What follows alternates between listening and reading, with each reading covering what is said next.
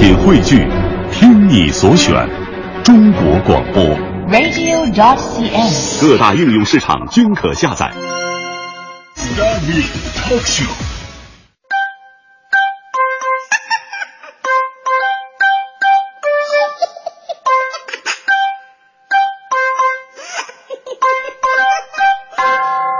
欢迎各位啊，来到今天的大明脱口秀，我是大明。今天呢，让我们先放眼科学界，新一届的诺贝尔奖呢，已经是全部名花有主了。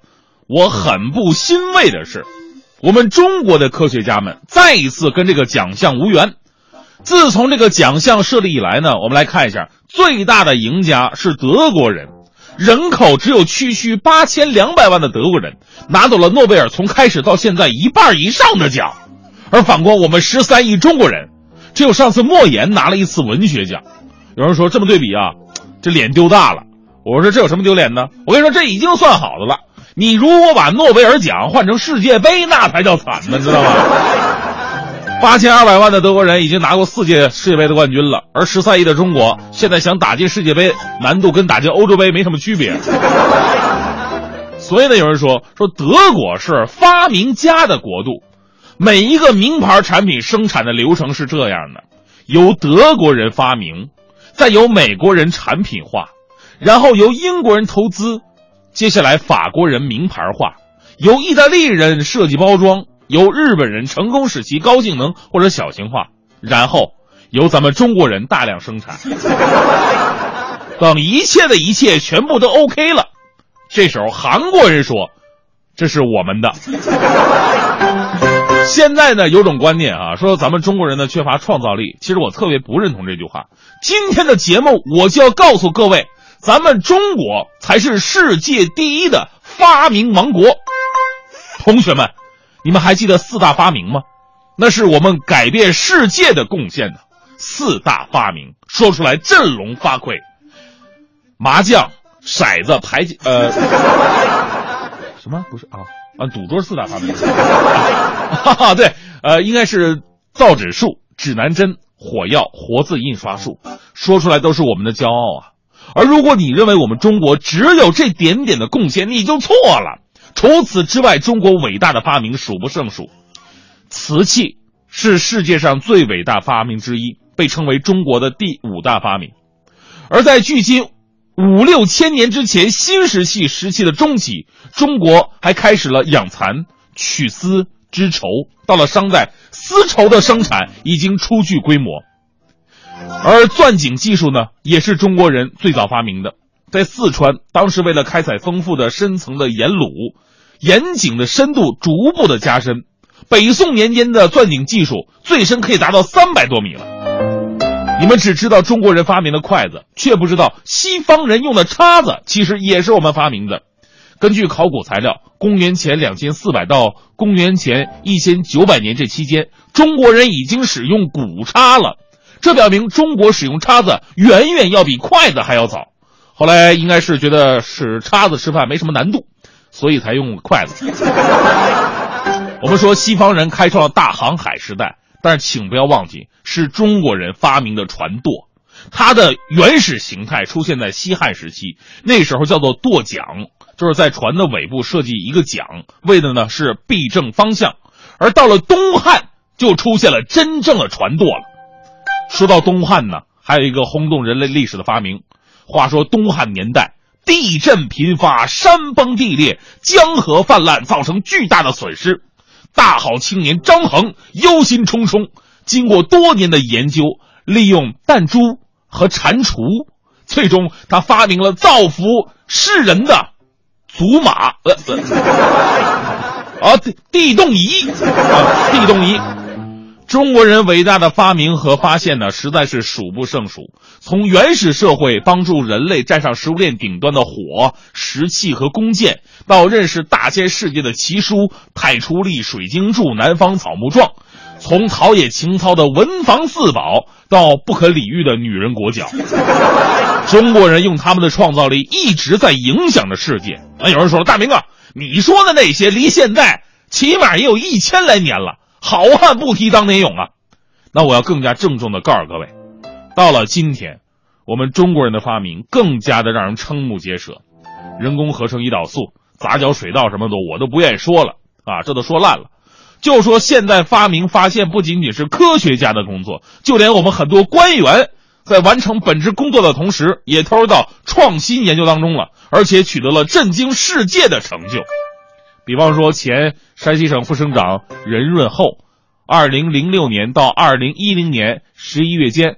作为发明人之一，他参与了二十六项专利的发明工作，其中九项列为第一发明人之位。前天津市政协副书副主席、呃市公安局局长武长顺，从一九九九年六月到二零一三年三月的十四年间，他发明以及领衔发明了三十五项专利，其中四项为单独发明。而大名鼎鼎的前重庆市副市长、公安局局长王立军。以重安以重庆公安局为申请单位的专利多达一百五十多项，加之他以重庆警官职业学院等为申请专利的这个单位的专利，在重庆期间，他一共获得专利二百五十四个，光二零一一年一年之内就完成了二百一十一项发明的申请。我们可以对比一下，发明大王爱迪生终其一生贡献了一千三百二十八项发明，而王立军一年达到二百一十一项。只要六年的时间，他就可以赶超爱迪生了。王立军同志，这位伟大的发明家，以平均每一点七天就可以申请一个专利的传奇效率，铸就了一座世界发明史上难以逾越的高峰。而这些官员呢，有两个共同特点：第一，他们都是利用工作之余发挥余热，在发明专利领域做出了不可磨灭的贡献；第二个共同点，他们都被抓了。那最开始啊，我还有点疑问。我说，因为专利法是明确规定的，植物发明创造的专利申请权与专利权均属于单位，为什么这些领导可以署上自己的名字呢？为什么专利局还会照样通过呢？后来想想，哦，这可能是新时代专利局的新发明吧。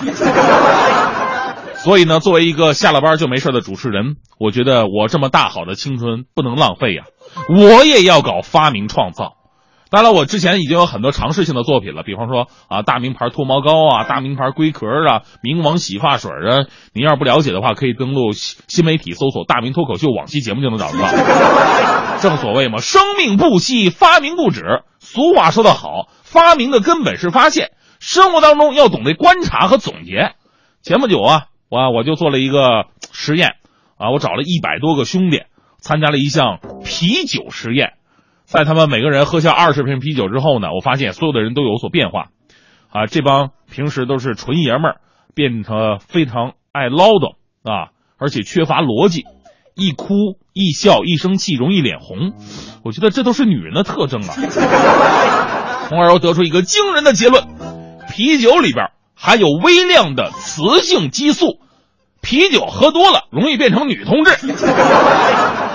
好不好？前不久嘛，正好赶上这个大闸蟹上市了，我又发现了螃蟹腿的真正用途。啊，螃蟹腿，你以为只是爬的吗？不是。当我们把一只螃蟹活的扔在桌子上，一松手，大喝一声“你给我爬”，螃蟹咔咔咔横着爬出去。当你咔吧撅断它四条腿，再喊“你给我爬”，它的反应会慢很多。而最后你把剩下的四条腿也全都掰掉，然后大喊“你给我爬”，它绝对不动地方。